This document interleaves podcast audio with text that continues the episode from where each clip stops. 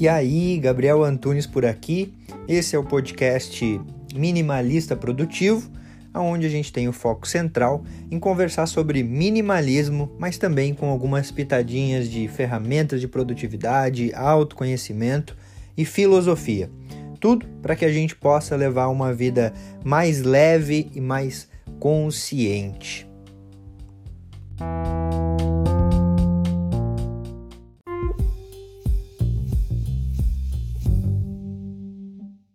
Três passos para organização simples e minimalista. Mas antes disso, se você ainda não me conhece, eu sou Gabi Antunes e seja bem-vindo ao canal. Aqui a gente troca uma ideia sobre um estilo de vida leve, sobre minimalismo, produtividade, autoconhecimento e também alguns assuntos relevantes para levar uma vida cada vez mais consciente, presente e produtiva. E o assunto de hoje é organização. Eu vou compartilhar contigo três tipos de organização que eu aplico na minha vida que me ajudam a levar uma vida cada vez mais minimalista, cada vez mais simples, mais eficiente. Afinal, organização é fluidez. Quando nós estamos organizados, tanto no ambiente em que a gente vive, quanto na organização financeira, quanto na organização mental. A gente perde menos tempo e menos energia indo para o lado errado. É aquele exemplo. Se você não sabe aonde está aquela coisa que você precisa, você precisa procurar. E nesse tempo que você está procurando, você está perdendo o teu tempo e a tua energia. Quando estamos organizados, sabemos aonde estão cada coisa e por conta disso a gente consegue seguir de forma mais fluida. E aí vamos fazer um combinado. Depois que eu te explicar quais são esses três tipos de organização, eu vou te mostrar eles na prática aqui dentro da minha própria casa. Beleza? O primeiro tipo de organização é aquela organização por similaridade. Ou seja, você vai deixar objetos que têm uma função igual ou parecida em um mesmo lugar. em, um menos, em um mesmo lugar é boa, né? Em um mesmo local. Você vai pegar um grupo de coisas e vai encontrar algo que essas coisas têm em comum, e por conta desse algo em comum que elas têm, você vai deixar elas em um lugar específico.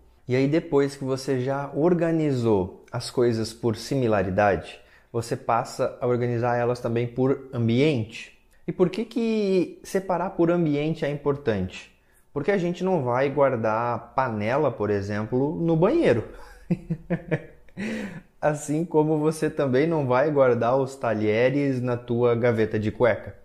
Mas isso é o mais óbvio, talvez. Só que aí vem um terceiro passo, que é você organizar por utilidade. O que, que eu quero dizer com isso? As coisas que você utiliza mais ficarem mais acessíveis para você e as coisas que você utiliza menos você deixar mais para trás, por exemplo. E agora que você entendeu esses três tipos, essas três fases, esses três passos para você organizar as coisas, eu vou te mostrar isso aqui na prática na minha casa. E agora eu vou te mostrar aqui nosso hack. Não repara a sujeira aqui em cima que hoje é dia de faxina, tá? Só que eu tô gravando bem cedo, então a Dani tá dormindo ainda. Até vou falar um pouco mais baixo, que senão depois eu apanho.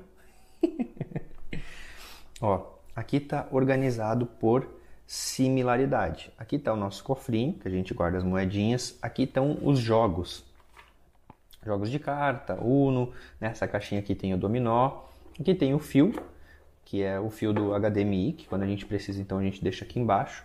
Aqui tem a pasta de documento da Dani e as coisas de estudo dela. Aqui tem a pasta de documentos do bebê, né, que a gente já tá já tem. Aqui tem a nossa pasta de contas. Então aqui estão todas as contas, notas, manuais. E aqui tem a nossa pasta, a minha pasta de documentos. E embaixo ali tem mais uma, um álbum da Dani. Isso aqui ó, é um álbum da Dani. como é que a gente entende aqui? Aqui as coisas estão organizadas por utilidade, muito mais por utilidade. Por quê? O que, que a gente tem mais acesso? O que, que a gente pega mais? A gente pega mais essa pasta e essa pasta que é a pasta do bebê. Por isso que elas estão em cima. A gente usa mais esses jogos aqui também no final de semana, por isso que eles estão mais na frente. A gente usa mais o cofrinho para colocar moeda no dia a dia, então ele está visível. Ou seja, as coisas estão organizadas muito mais pela utilidade. Organização por similaridade. O que é organização por similaridade? Coisas de unha aqui, coisas de remédio aqui, coisas do trabalho da Dani aqui, coisas de papelaria aqui. Beleza. Só que elas também estão organizadas pela utilidade. Por quê? Porque isso aqui é o que a Dani mais usa, então está mais para cima. Isso aqui do remédio a gente também usa bastante, porque a Dani está tomando alguns suplementos e ela deixa ali. E aí a gente usa bastante, então por isso está mais fácil. Confesso que eu não sei porque que esse caderno está ali. é alguma coisa dela que eu não sei porque que ela colocou ali. Nosso armário de comida ele está organizado por uma similaridade: alimentos abertos e alimentos fechados. Simples assim. Beleza, entendido isso, os alimentos que a gente usa mais ficam mais na frente, os alimentos que a gente usa menos ficam mais atrás. Tem uma organização também por uso, beleza? Outra coisa que está organizado por similaridade, os nossos elétrons aqui da cozinha. Ó, todos os elétrons ficam aqui nesse armário embaixo da pia. Só que a gente deixa mais perto da porta aquilo que a gente usa mais, que é a balança e a torradeira. Depois, seguindo por forma de utilidade, o que eu uso mais é a pipoqueira, porque eu como quase todo dia pipoca. E aí eu faço na pipoqueira porque é mais saudável.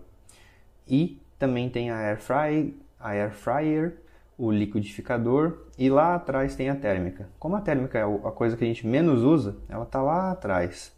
O liquidificador também a gente usa pouco, então está mais para trás.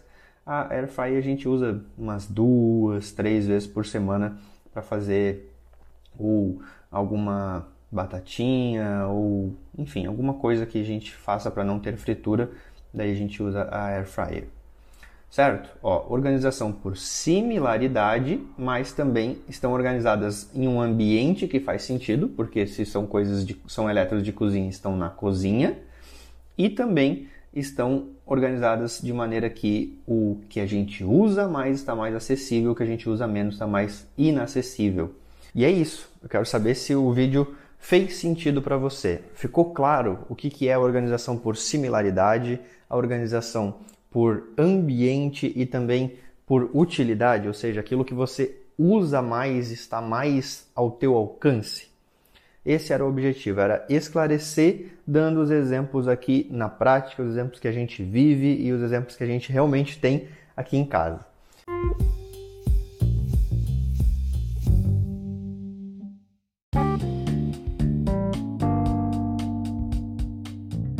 Fez sentido para você esse episódio? Eu espero de verdade que tenha contribuído para a tua jornada. Se você quiser trocar uma ideia comigo, chega lá no Instagram @minimalistaprodutivo. E também não esquece de seguir o podcast por aqui. E se você se lembrar de alguém que você pode compartilhar esse conteúdo para que cada vez a gente possa aumentar mais a família minimalista, melhor ainda. Feito? Grande abraço para você e até a próxima.